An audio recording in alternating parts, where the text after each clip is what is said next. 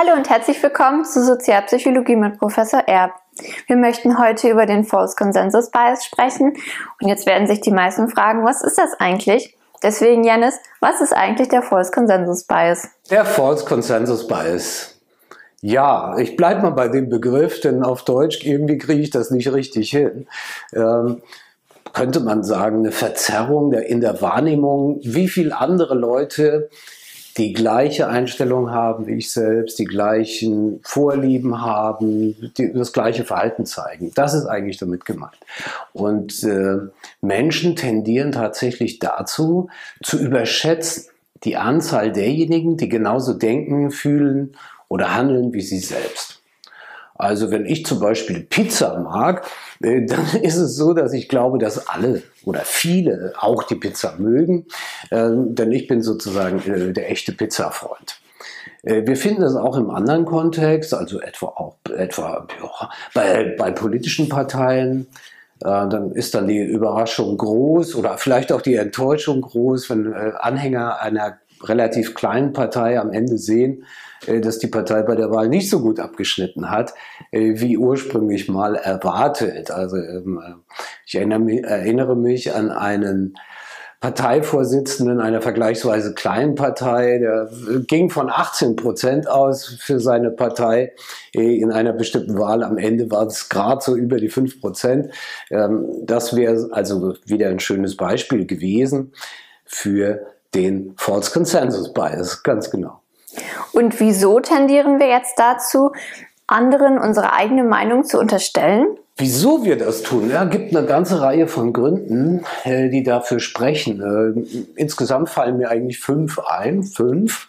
Und äh, der erste Punkt ist der, dass wir sozusagen uns irgendwo bewegen, wo wir ähnliche Leute treffen. Also der Parteifreund der kleinen Partei, der trifft dann natürlich andere eher, die dieser Partei zugehören. Selbst wenn man weiß, man ist in der Minderheit, ähm, würde, wird man dann trotzdem noch immer überschätzen, äh, wie viele andere die gleiche Einstellung haben. Oder bleiben wir mal einfach bei der Pizza. Äh, wenn ich Pizza mag, gehe ich in die Pizzeria und da sehe ich natürlich viele Leute, äh, die ebenfalls Pizza mögen. Äh, und derjenige, der lieber indisch essen geht, der trifft dann beim Inder jene, die auch gerne indisch essen gehen. Also das wäre der erste Punkt. Ähnlichkeit führt dazu, dass ich mich an Stellen bewege, die sich dadurch auszeichnen, dass ich Leute dort treffe, die die gleiche Einstellung haben wie ich. Führt dann natürlich dazu, dass am Ende dieser False Consensus Bias auftritt, also äh, überschätzt wird, wie viel andere auch Pizza mögen. Ich bleib, bleib mal bei diesem banalen Beispiel. Äh, dann kommt hinzu, äh, dass äh, Ähnlichkeit natürlich auf eine gewisse Weise sehr auffällig ist. Also vielleicht hat man sich gerade für ein Smartphone entschieden, einer bestimmten Marke, und dann fällt es natürlich sofort auf, wenn jemand anderes dieses Smartphone auch in der Hand hat. Äh, oder äh, vielleicht ist Ihnen auch schon mal so gegangen, äh, ein Auto gekauft, auf einmal sieht man, wie häufig dieses Auto sonst wie noch herumfährt und das ist natürlich viel auffälliger als die vielen anderen Autos, die von einer anderen Marke stammen oder ein anderes Modell oder sowas. Gut, ähm, äh, der dritte Grund ist, dass wir unsere eigenen Handlungen für uns selbst sehr stark durch die Situation begründen. Also wir sagen situativ attribuieren in der Psychologie. Äh, die Experten und Expertinnen unter Ihnen äh, wissen, was ich damit meine. Ähm, also wir sagen, es liegt an der Pizza, dass ich die Pizza so, so sehr mag und nicht, es liegt an mir. Und wenn die Pizza äh, der Grund ist dafür, dass man sie mag äh, und die Pizza überall die gleiche ist, dann muss natürlich am Ende rauskommen, äh, dass alle die Pizza mögen. Ich übertreibe gerade, also sehr viele die Pizza mögen, was dann ebenfalls zu dieser Überschätzung beiträgt. Dann kommt hinzu, dass die eigene Perspektive natürlich immer einfacher zu verarbeiten ist, äh, dass man der eigenen Perspektive natürlich viel näher steht, als dem, was andere möglicherweise denken, fühlen, äh, gerne essen und so weiter. Man müsste sich sozusagen dann in jemand anderes hineinversetzen und als Pizzafreund fällt es einem natürlich dann eher schwer zu verstehen, äh, warum jemand vielleicht die Tomat, den Tomatenbelag nicht mag oder den Käse, den leckeren Käse äh, am Ende nicht mag. Ähm, dieses Hineinversetzen ist also deutlich schwieriger als einfach bei sich selbst abzulesen, was ist jetzt eigentlich der Grund dafür, dass ich die Pizza mag oder die Partei oder was immer sie einsetzen mögen. Und äh, fünftens, äh, gibt es diesen, äh, ja, diesen Vorgang der Projektion, also dass wir im Grunde anderen sehr schnell unterstellen, dass sie die gleichen Motive haben, dass sie genauso äh, äh, ticken, würde man vielleicht sagen, so im Alltag, äh, wie wir selbst. Ähm, ist ein längeres Thema, äh, deswegen will ich nicht groß drauf eingehen. Und zwar, äh, weil wir natürlich auch schon ein Video dazu gedreht haben.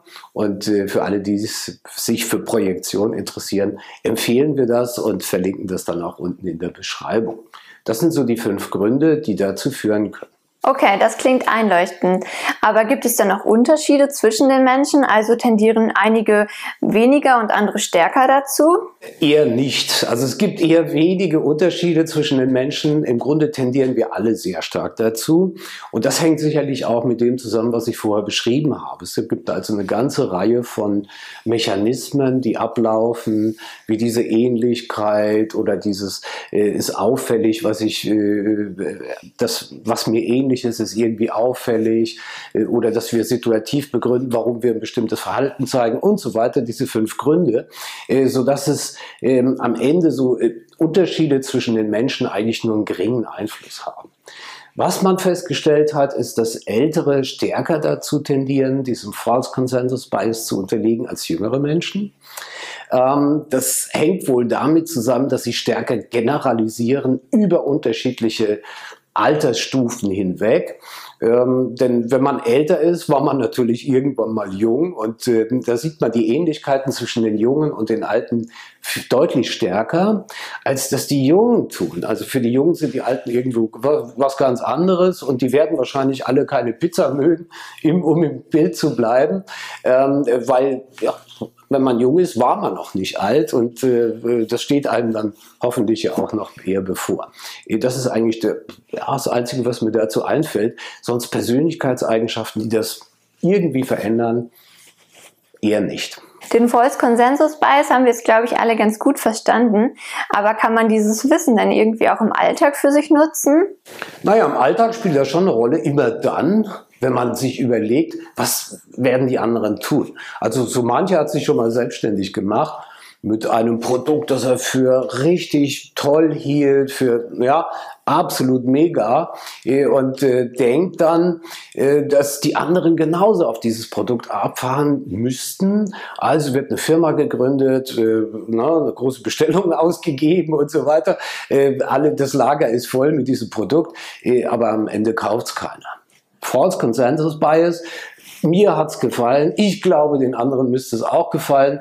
Äh, ist aber leider nicht so. Äh, und das Ganze ist schiefgegangen. Sonst auch bei Investitionen. Ja, jemand glaubt, die, die Aktie ist jetzt die, ja, die super Investition und alle werden merken, dass das ganz toll ist und so weiter. Dann wird der Kurs auch ordentlich steigen, aber es bleibt möglicherweise aus. Ähm, es war ein False Consensus Bias. Es war die fehlerhafte Annahme, äh, dass die anderen das genauso toll finden wie ich selbst auch. Ja, dann bedanke ich mich ganz herzlich, dass du meine Fragen beantwortet hast und ich freue mich schon auf unseren nächsten Dreh. Ja, sehr gerne, Judith. Äh, Ihnen zu Hause auch ganz herzlichen Dank fürs Zuschauen. Ich habe den Daumen schon hoch. Wenn Sie mögen, lassen Sie uns einen Daumen da.